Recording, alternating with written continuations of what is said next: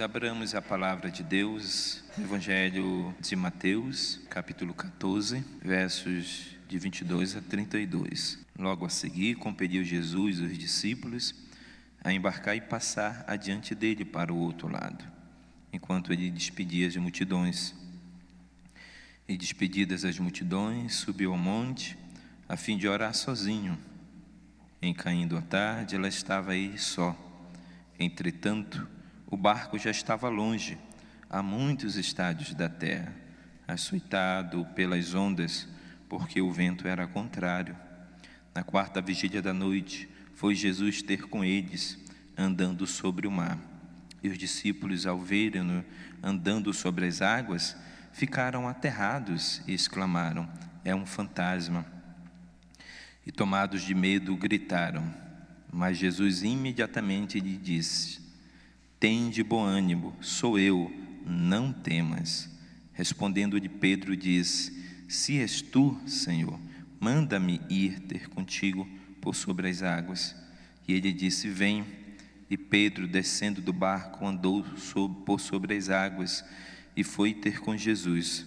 Reparando, porém, na força do vento, teve medo e, começando a submergir, gritou: Salva-me, Senhor. E prontamente Jesus, estendendo a mão, tomou-o e lhe disse: Homem de pequena fé, por que duvidastes? Subindo ambos para o barco, cessou o vento, e os que estavam no barco o adoraram, dizendo: Verdadeiramente és filho de Deus. Oremos ao Senhor. Senhor nosso Deus, mais uma vez abrimos a tua santa palavra e rogamos a ti, Senhor, que nos fale nessa manhã que o Senhor, por meio do Teu Santo Espírito, nos ilumine o entendimento, iluminando também o nosso coração, para não apenas compreendermos a Tua palavra, mas entesourarmos em nosso coração e colocarmos em prática em nossas vidas tudo aquilo que o Senhor tem nos ensinado. Assim oramos a Ti nessa manhã em nome de Jesus, agradecidos agora e sempre. Amém. Irmãos, no belo livro Deleitando-se em Cristo, o autor, certo pregador, cita certo pregador escocês, que escreveu a um, a um amigo o seguinte conselho: escute bem, aprenda muito a respeito do nosso Senhor Jesus, para cada vez que você olhar para si mesmo, olhe dez vezes para Cristo ele é totalmente encantador, tal majestade infinita, e não obstante, tanta mansidão e graça, e tudo em favor dos pecadores, mesmo para com o principal deles.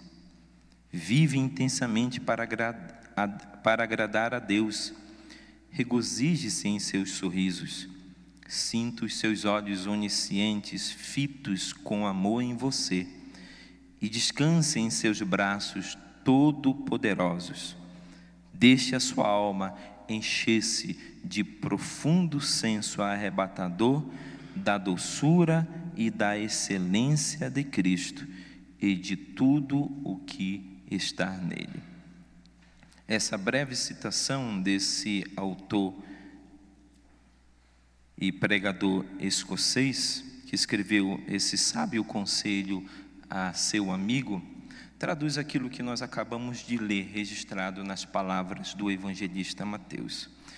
A ideia central desse texto, desses dez versículos, irmãos, que ora acabamos de ler, é que Jesus é presente e amoroso para com os que são dele. Jesus é presente e amoroso para os que são dele. E é isso que nós veremos. O texto se divide dessa forma nós veremos primeiramente que Jesus é presente. Jesus é totalmente presente para com aqueles que são seus. O Evangelho começa com uma pequena descrição. O evangelista Mateus nos narra que logo a seguir, ou seja, essa expressão se refere àquilo que Jesus Cristo acabara de realizar sobre a vida daquela grande multidão onde ele apenas, a partir de cinco pães e dois peixinhos, dois peixinhos, tendo multiplicado esse alimento, ele pôde sustentar mais de cinco mil pessoas. O texto nos narra que eram em homens cinco mil, tirando mulheres e crianças. E depois de Cristo ter realizado esse grande milagre, ele então despede primeiramente os seus discípulos. O texto diz: logo a seguir, compeliu Jesus os discípulos a embarcar e passar adiante dele para o outro lado, enquanto ele despedia as multidões. A primeira pergunta que nos surge em mente a respeito da leitura desse verso 22 é por que Jesus Cristo despediu os seus discípulos e aquela grande multidão. A razão está muito explícita no texto. O verso 23 nos diz: E despedidas as multidões, subiu ao monte, a fim de orar sozinho. Em caindo a tarde, lá, lá estava ele só. A primeira razão pela qual Jesus Cristo despediu os seus discípulos e aquela multidão, irmãos, era para estar só com o Senhor em oração.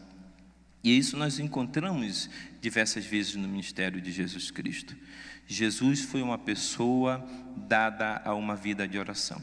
Nós encontramos em várias passagens dos evangelhos Jesus a, sós ou orando com os seus discípulos. Lá em Marcos, capítulo 1, verso 35, capítulo 6, verso 46, Lucas 5, 15 e 16, Lucas 6, 12, Lucas 9, 18, Lucas 22, 41, 42, nós encontramos Jesus por diversas vezes, ou estando só, orando por si mesmo, pela sua grande missão, ou por vezes orando pelos seus discípulos. Esse padrão que marcou a vida de Jesus, nós encontramos, por exemplo, na oração sacerdotal de Jesus em João 7, onde nós encontramos no texto três divisões principais. A primeira é Jesus orando por si mesmo, nos versos de 1 a 5. Jesus ora por si mesmo, rogando ao Pai que lhe conceda graça e força necessária para que ele cumprisse a sua dura missão de seguir em direção ao Calvário e ali se entregar por todos nós pecadores. Mas também nos versos 6 a 19, nós encontramos Jesus intercedendo em favor dos seus discípulos. Jesus pedindo ao Pai para que concedesse força e graça aos seus discípulos para que os seus discípulos não fossem vencidos pelos inimigos, pelas adversidades da vida, pelas perseguições que viriam sobre eles, mas pelo contrário, que eles prosseguissem firmes e constantes na sua caminhada, sabendo que o Senhor Deus era com ele. E Jesus orando e intercedendo também, irmãos, pela sua igreja universal. É o que nós encontramos, por exemplo, dos versos 20 a 26. Jesus orando por aqueles que Deus havia amado na eternidade e Deus em Cristo havia chamado para a salvação. Jesus ora, roga, intercede por eles. Ele diz: aqueles que são meus, aqueles a quem o Senhor amou na eternidade. Jesus Cristo orou por você, Jesus Cristo orou por nós, Jesus Cristo orou por cada um daqueles que são, são seus. Isso nós encontramos na vida de Jesus. Jesus foi um homem que se empenhou, que se dedicou, que se consagrou a uma vida de intensa oração. E Jesus nos deixa um belo exemplo, irmãos, um modelo para as nossas vidas. Assim como ele, que não necessitava, como nós necessitamos, estar constantemente em oração diante de Deus, rogando a sua graça, rogando a sua misericórdia, o seu poder, a sua força sobre nós. Sigamos o exemplo de Jesus Cristo. Então o texto nos deixa a seguinte certeza de que Jesus despediu os seus discípulos e aquela grande multidão, primeiramente para estar a sós com o Pai no momento em que ele estaria em oração, orando por si mesmo, orando pela sua missão e orando também pelos discípulos. Mas os textos também nos apresentam uma segunda razão pela qual Jesus Cristo tem pressa em despedir aquela grande multidão. Lá em João, veja João capítulo de número 6, versos 14 e 15 o evangelista João nos narra a segunda razão pela qual Cristo despediu aquela, aquela multidão. O texto nos diz: Vendo, pois, os homens o sinal que Jesus fizera, disseram: Este é verdadeiramente o profeta que devia vir ao mundo, sabendo, pois, Jesus que estavam para vir com o intuito de arrebatá-lo para o proclamarem rei, retirou-se novamente sozinho ao monte. A segunda razão, irmãos, é que Jesus Cristo não queria ser confundido apenas como uma figura política. O texto do Evangelho de João nos narra que depois de Jesus Cristo ter multiplicado aqueles pães e peixes, a multidão impressionada pelo grande milagre que Jesus Cristo havia operado entre eles. Eles se voltam para Cristo com o objetivo de o proclamarem rei dos judeus. E Jesus Cristo não queria exatamente isto. Ele sabia que não fora para esse propósito que ele havia sido enviado pelo Pai. Jesus Cristo não havia vindo a esse mundo com o propósito de ser proclamado um líder político ou militar sobre o povo de Israel. É por essa razão que, olhando para Cristo, eles entenderam que as palavras de Moisés que havia dito que Deus levantaria um profeta semelhante a ele, havia se cumprido em Jesus Cristo. O verso Cristo então 15 então diz que eles se voltaram para Cristo, Cristo sabendo que eles os proclamaria rei, ele retirou-se novamente sozinho para o monte. Jesus Cristo não queria que o povo o aclamasse como seu rei. Entendam, não que Jesus Cristo não fosse rei, porque ele, é, ele era e é rei, profeta e sacerdote. O que Cristo não queria era ser confundido meramente como uma figura política. Jesus Cristo não queria que o seu povo declarasse apenas o libertador seu da dominação do grande império romano. E é por essa razão que Jesus se ausenta ele então tem pressa em despedir os seus discípulos, encaminhando os seus discípulos a que atravessasse o grande mar da Galileia, para então depois despedir aquela grande multidão. E ele então colocasse a sós no grande monte para orar ao Senhor, intercedendo em seu favor e em favor dos seus discípulos. No entanto, Jesus jamais deixou os seus discípulos sozinhos, irmãos. Ele estava, por certo, orando e intercedendo por ele, e no momento de maior dificuldade, ele estava lá socorrendo e cuidando dos que eram seus. Jesus, depois de ter despedido aquela multidão, tendo despedido os seus discípulos, o texto nos narra que ele subiu ao monte para orar. E aí no verso 24, nós temos então uma declaração do evangelista Mateus, que diz: Entretanto, o barco já estava longe, a muitos estádios da terra, açoitado pelas ondas, porque o vento era contrário. Na quarta vigília da noite, foi, ter, foi Jesus ter com eles, andando sobre o mar. E os discípulos, ao verem andando sobre as águas, ficaram aterrados e exclamaram: É um fantasma! E tomados de medo, gritaram.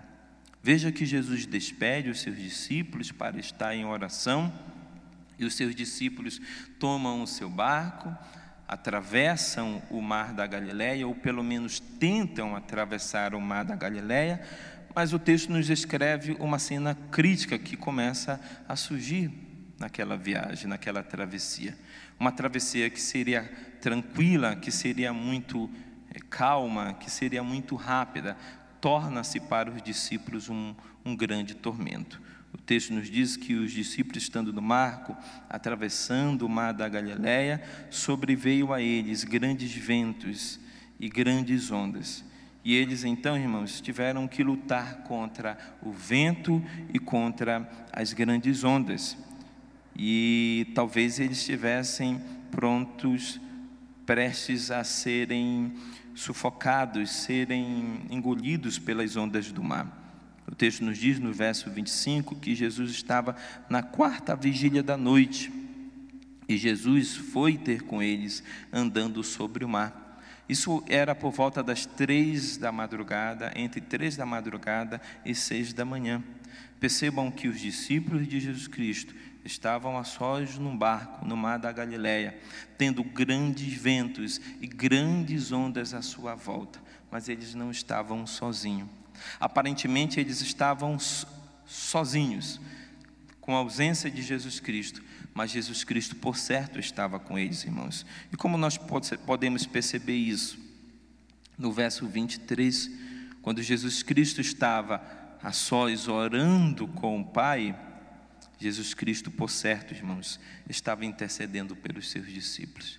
Jesus, Jesus estava ausente fisicamente, mas estava presente em oração com seus discípulos, rogando ao Pai, intercedendo para que Deus os livrasse daquelas tormentas, daquelas grandes ondas, para que Deus fosse com eles, para que Deus os protegesse e os guardasse de um mal pior.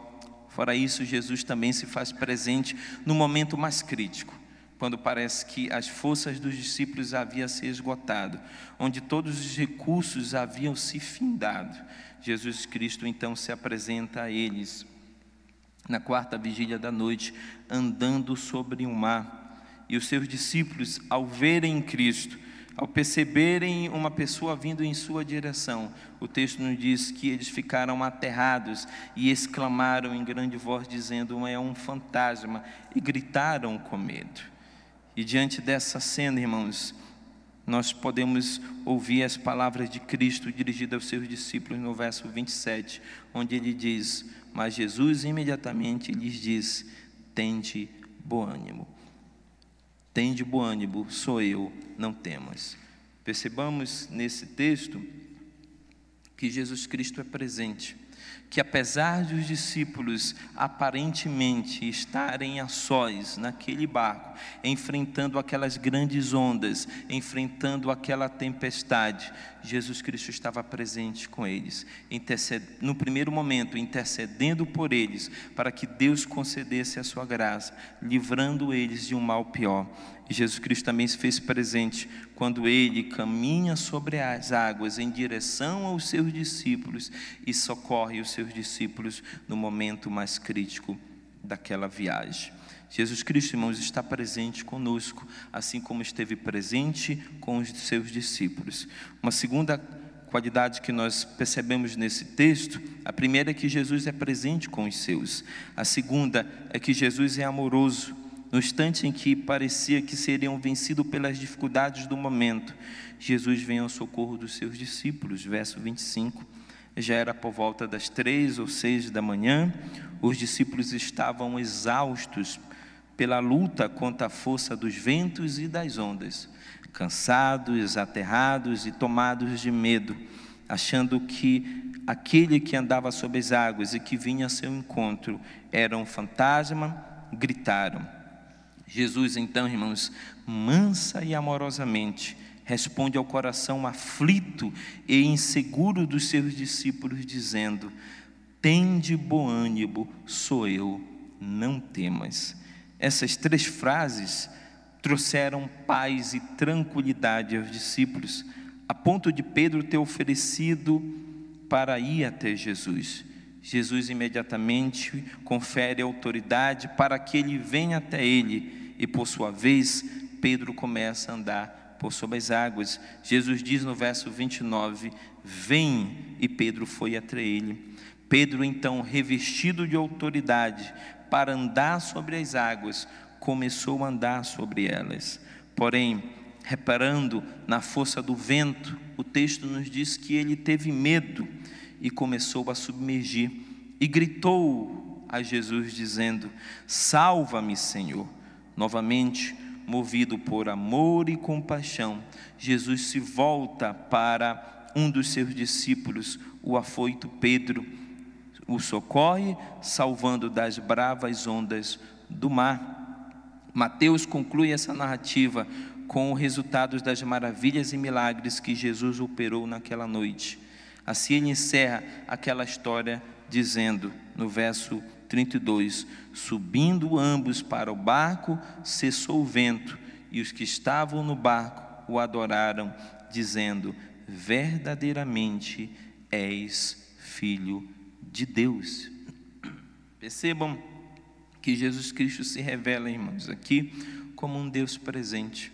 como uma pessoa presente com os seus discípulos, mesmo em momentos de grande dificuldade, que era exatamente aquela em que eles se encontravam, como pescadores que eram no passado experimentados e experientes na arte da navegação e os quais conheciam profundamente os perigos do mar da Galileia os discípulos vencidos pelas ondas, vencidos pelos ventos, não tendo mais recursos com que lutar contra as, as intempéries daquela, daquela situação, eles então são socorridos por Cristo.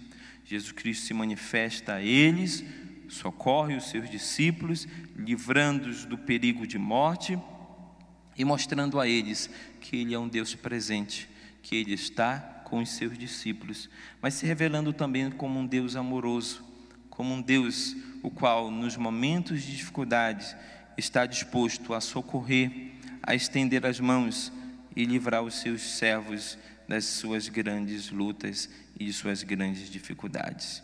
Percebam que o evangelista Mateus tem esse intuito ao escrever essa narrativa.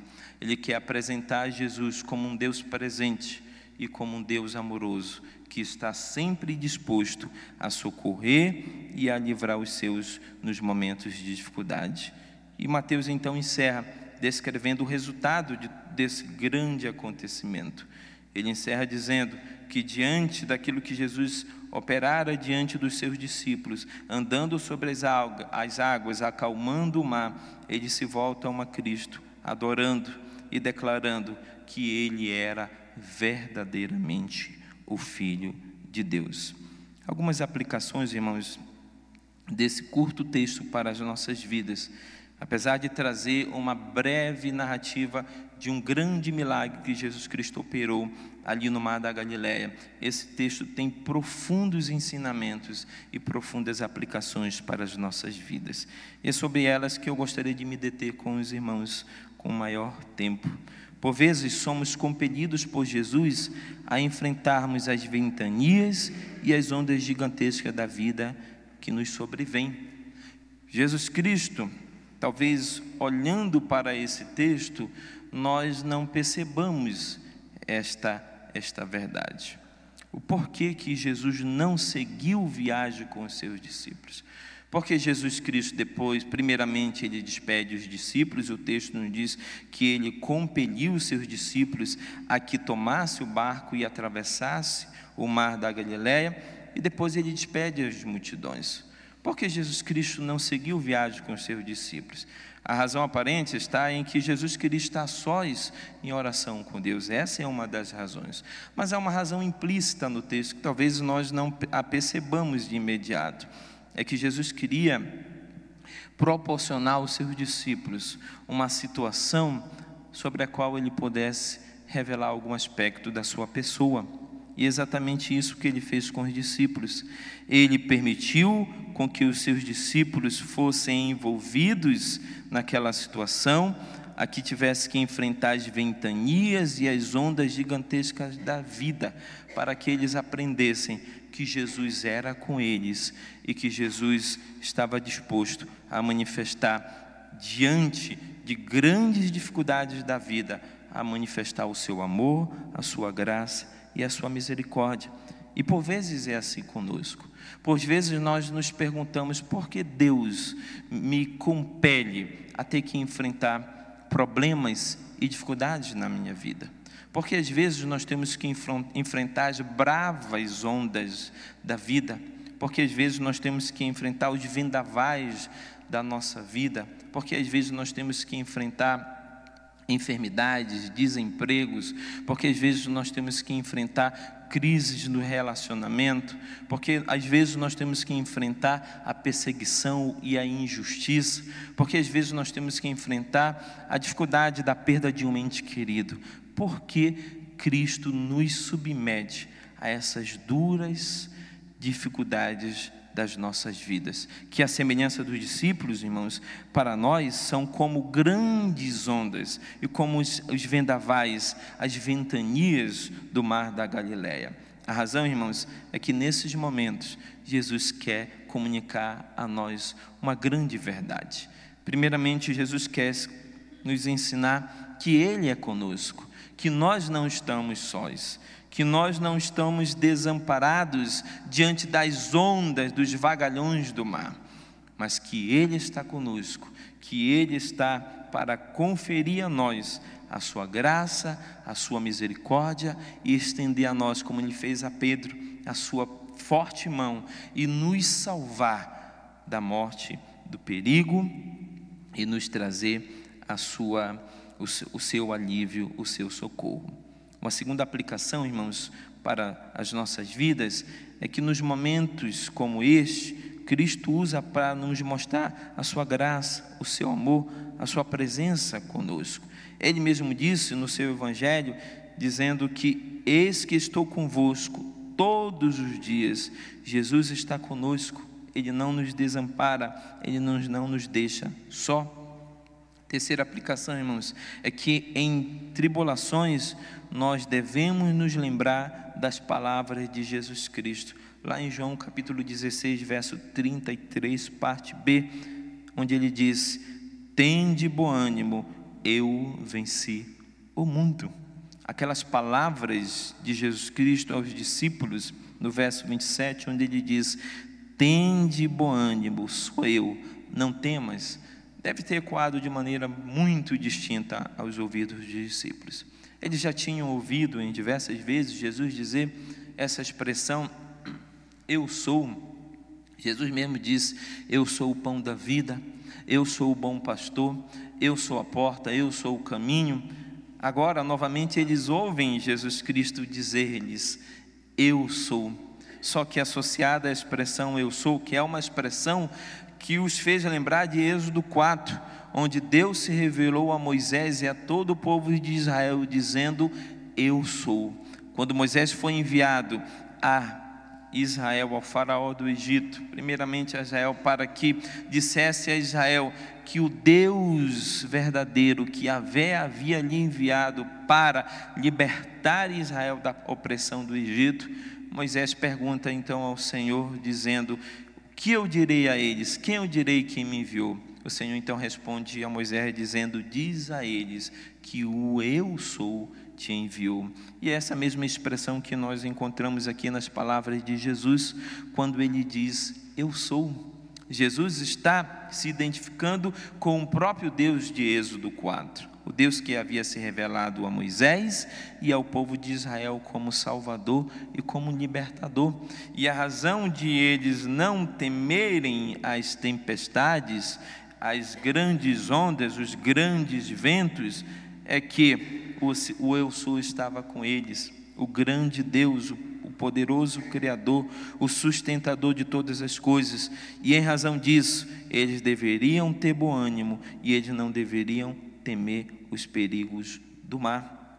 Da mesma forma, Jesus diz a nós, seus discípulos, em João 16: Tende bom ânimo, eu venci o mundo quando somos perseguidos pelo mundo, quando somos hostilizados pela sociedade, quando somos injustiçados, quando estamos em meio a aflições, tormentas e tribulações.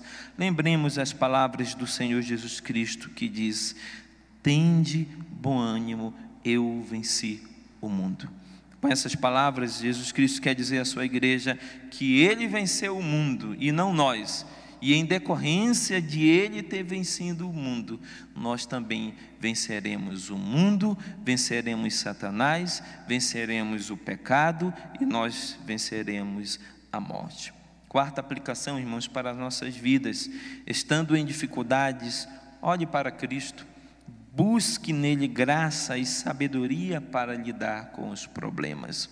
O apóstolo Pedro, diante das palavras de Jesus Cristo, na qual ele diz que ele era o eu sou, e por essa razão eles deveriam ter bom ânimo, eles não deveriam temer. Jesus, Pedro, então, de maneira afoita, se volta a Cristo, dizendo: Se tu és Senhor, se és tu, Senhor, manda-me ir ter contigo sobre as águas. Jesus então responde ao Pedro, dizendo: Vem e o texto nos diz que Pedro foi até Cristo e, começando a andar sobre as águas, ele começou a observar os ventos fortes, e o texto diz que ele teve medo e, começando a submergir, gritou: Salva-me, Senhor. Da mesma forma, às vezes somos nós, quando nós estamos na nossa caminhada com Cristo e que somos cercados pelos ventos, pelas grandes ondas da vida. Muitas vezes somos como Pedro, inclinados a olhar para as dificuldades, para as lutas e para os problemas, em vez de olharmos para Cristo. Enquanto Pedro estava olhando para Cristo, ele estava caminhando sobre as águas, porque ele estava depositando a sua confiança e a sua fé na pessoa de Cristo Jesus. Mas o texto nos diz que no momento em que Pedro começou a olhar para as bravas ondas, para o vento, Pedro então teve medo no seu coração. E a fé que Pedro tinha em Cristo Jesus deu lugar à incredulidade. E temendo que ele poderia submergir-se afogado pelas grandes ondas, ele então gritou ao Senhor, dizendo: Salva-me, Senhor. Quinta aplicação, irmãos: Jesus é o mesmo Senhor divino que tem poder sobre o mar e sobre a morte. As pessoas têm uma fé vacilante, muitas das vezes, que mistura fé e incredulidade. A fé vacilante das pessoas é análoga, análoga àquela que aconteceu com Pedro. Nós o louvamos porque por sua misericórdia ele está disposto a fortalecer a nossa fé hesitante. Ele é capaz de nos salvar completamente, pois o seu poder domina sobre tudo. A segurança que o texto nos dá, irmãos, é que diante das dificuldades da vida, mesmo tendo nós uma fé hesitante e vacilante, onde por vezes nós alternamos em olhar para Cristo diante das dificuldades e enfrentarmos as dificuldades da vida, os problemas, as lutas, e por vezes nós olhamos para as lutas e as dificuldades e então somos vencidas e somos sufocadas por ela. Mas mesmo diante dessas, dessa fé hesitante, dessa fé vacilante, irmãos, Deus em Cristo não deixa de ser misericordioso e compassivo para nós. Assim como ele fez com Pedro, estendendo as mãos diante do clamor, diante do socorro de Pedro, no qual ele gritou dizendo: Salva-me, Senhor. Assim somos nós quando nesses momentos em que oscilamos entre uma fé vigorosa, uma fé firme e constante no Senhor, e um momento de incredulidade, em que nós deixamos de olhar para Cristo e olhamos para os problemas e as lutas da vida, e então somos submergidos, somos sufocados por esses problemas e por essas lutas. Jesus Cristo, amorosamente, Ele não nos deixa de socorrer, muito pelo contrário, Ele nos estende a Sua mão, nos auxilia, vem ao nosso encontro, nos livrando das nossas lutas, dos nossos problemas e de nossas dificuldades à luz desse texto, irmãos, não deixemos de olhar para Cristo, apreciando nele essas grandes verdades, reconhecendo que Jesus Cristo, ele é um Deus presente, que ele está conosco, mesmo diante das nossas grandes dificuldades, mesmo quando estamos cercados pelos problemas, pelas lutas, pelos maiores dos problemas que possamos enfrentar em nossas vidas aquele que você possa estar passando ou imaginando em vir a passar. Jesus Cristo está conosco, Ele não nos deixa só. Por mais que às vezes pensemos que nós estamos sozinhos, e por vezes nós nos sentimos sozinhos, por vezes nós sentimos que, que no momento, que no, no, no olho do furacão, no momento mais crítico da tempestade, Jesus Cristo nos deixou só, Jesus Cristo nos abandonou. É nesse momento que ele se revela a nós. É nesse momento que ele se mostra como um Deus presente, poderoso, misericordioso, gracioso e amoroso, e que estende a nós a sua mão e nos socorre e nos tira do meio do vendaval de nossa vida. E ele então nos traz para um lugar calmo, tranquilo, num lugar seguro. E diante dessa dessa verdade apresentada a nós nesse texto, que Jesus Cristo é presente e amoroso. O que nos resta, irmãos, é fazermos como os discípulos fizeram, lá no verso 33, que diz: E os que estavam no barco o adoraram, dizendo: Verdadeiramente és filho de Deus. Nos resta, irmãos, diante dessa, desta verdade que o texto nos ensina, desta verdade vivenciada e experimentada, eu tenho a certeza que por todos nós, em algum momento da nossa vida, ou em algum momento passado, algum momento presente, ou algum momento futuro das nossas vidas, nos quais nós estejamos submergidos pelas ondas, pelos vendavais da vida, nós experimentarmos que Jesus Cristo é presente e amoroso Façamos como os discípulos, nos prostremos diante do Senhor em adoração, rendamos graças e louvores a Ele, reconhecendo quem Ele é e reconhecendo a grandeza da Sua pessoa e do seu amor para conosco. Que Deus em Cristo então nos ajude, irmãos, a em meio às lutas e dificuldades da vida, a não olharmos para os problemas, mas olharmos para Cristo que está conosco e que age com amor e com graça sobre o seu povo.